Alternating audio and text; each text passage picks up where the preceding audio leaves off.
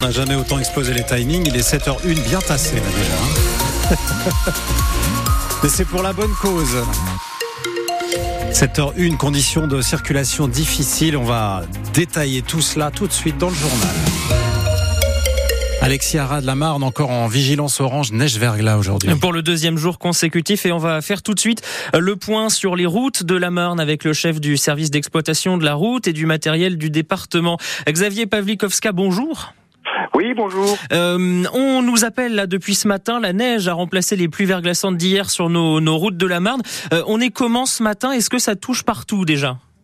Oui, oui, oui, tout à fait. Alors le phénomène, euh, on a eu des, pluies euh, tout au, long de la nuit. Le phénomène neigeux est en train de traverser euh, la Marne globalement du nord au sud. Les conditions sont délicates. On commençait par être délicates dans le nord. Maintenant, elles sont en train de s'étendre sur l'ensemble du territoire marnais jusqu'au sud-est. On va dire que globalement la situation est délicate sur l'ensemble du territoire, sauf sur le sud-est marnais où la neige n'est pas encore passée ou est, est passée faiblement, on va dire. Donc voilà, les engins sont toujours en cours de, traitement actuellement. Euh, donc la plus grande prudence est, est, est, recommandée bien sûr euh, sur nos routes. La température de chaussée reste positive malgré tout, mais la neige euh, reste au sol, tient au sol là où ce n'est pas traité. Voilà. Oui, c'est ça. Donc il faut il faut faire attention. Des oui, opérations oui, oui. De, de, salage et de déneigement en cours, ça, ça représente quoi comme comme comme équipe? Il y a beaucoup de monde, je suppose, ce matin qui sont sur le pont. Oui, oui, On a on a bon on a on a 4200 km de route dans le département sur le nos départemental représente 4200 km de route.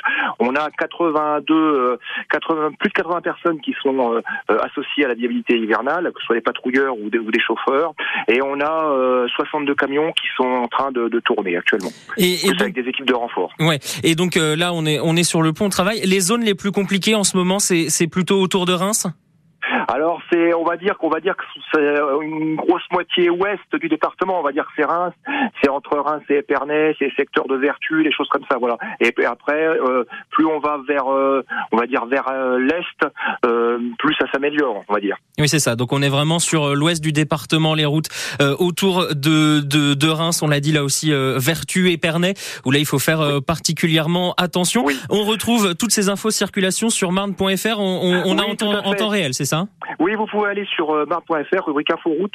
Vous avez euh, euh, la, la, carte euh, tron, tronçon routier par tronçon routier qui est mise à jour en permanence. Voilà, donc on continue de s'informer. Merci Xavier Pavlikovski. On vous retrouve Merci un petit peu plus tard d'ailleurs dans cette matinale pour un nouveau point sur la circulation dans la Marne. Ce sera dans le journal de 8 heures.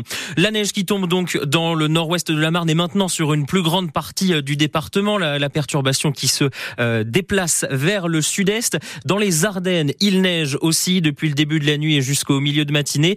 La vigilance orange sera levée par Météo France dans nos deux départements à 10 heures. D'ici là, la couche de neige pourra atteindre 5 cm dans le nord-ouest de la Marne. On y est déjà hein, par endroit. Elle pourra même atteindre jusqu'à 10 cm dans les Ardennes, voire plus sur les reliefs. On relève en ce moment, on a une communication du département des Ardennes, 7 cm de neige dans le sud-ouest ardennais du côté d'Asfeld, 4 cm sur la pointe de Givet. Prudence donc si vous prenez la route. L'autoroute A304 dans les Ardennes est toujours coupée entre Rocroi et Charleville-Mézières. Les conditions de circulation qui sont compliquées sur tout le réseau du département. Et si vous constatez des difficultés particulières, vous continuez à nous appeler bien sûr 03 26 48 2000. On fera un point complet à nouveau hein, après ce, ce, journal, Alexis. L'Académie de Reims continue de perdre des élèves et doit s'adapter pour la rentrée 2024. Avec des suppressions de postes dans le premier degré, 90 prémet à la rentrée prochaine. Pas de suppression à prévoir en revanche dans le second degré. Au contraire, selon l'Académie, elle a besoin de combler les absences de professeurs. C'est ce que nous explique son recteur, Vincent Stanek, avec un objectif en tête, parvenir à un prof devant chaque classe, comme l'avait promis le président de la République, Emmanuel Macron. Il n'y aura pas de suppression de postes dans les collèges. Ça ne concernera que le premier degré. Ça, c'est le premier point.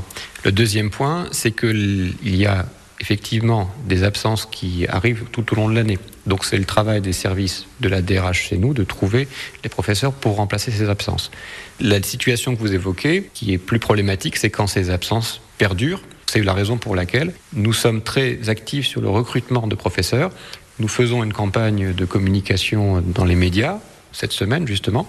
Nous sommes très actifs sur les salons de recrutement, donc on a vraiment une dynamique forte pour essayer de trouver ces professeurs.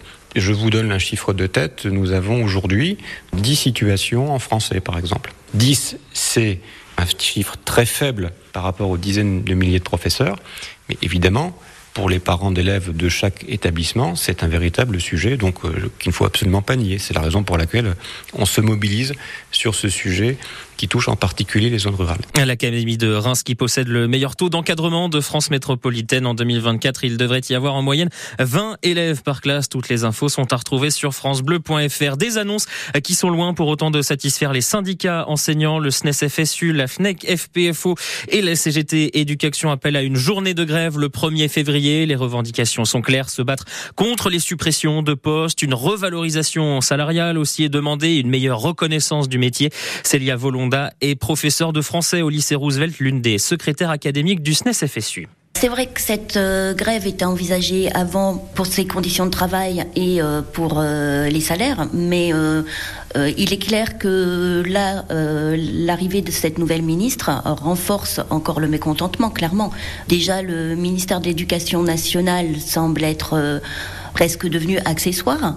On a une ministre qui clairement ne peut pas avoir le temps de s'occuper à plein temps du ministère de l'Éducation nationale et euh, qui annonce euh, tranquillement que ça ne va pas dans l'éducation nationale, mais qui semble pas prête à améliorer les choses. Au contraire, qui semble fuir euh, devant le problème. Là, il faut un changement de cap directement. Politiquement, on ne nous dit pas que on va redresser la barre. Au contraire. Et les syndicats enseignants qui appellent donc à une journée de grève, ce sera le 1er février prochain.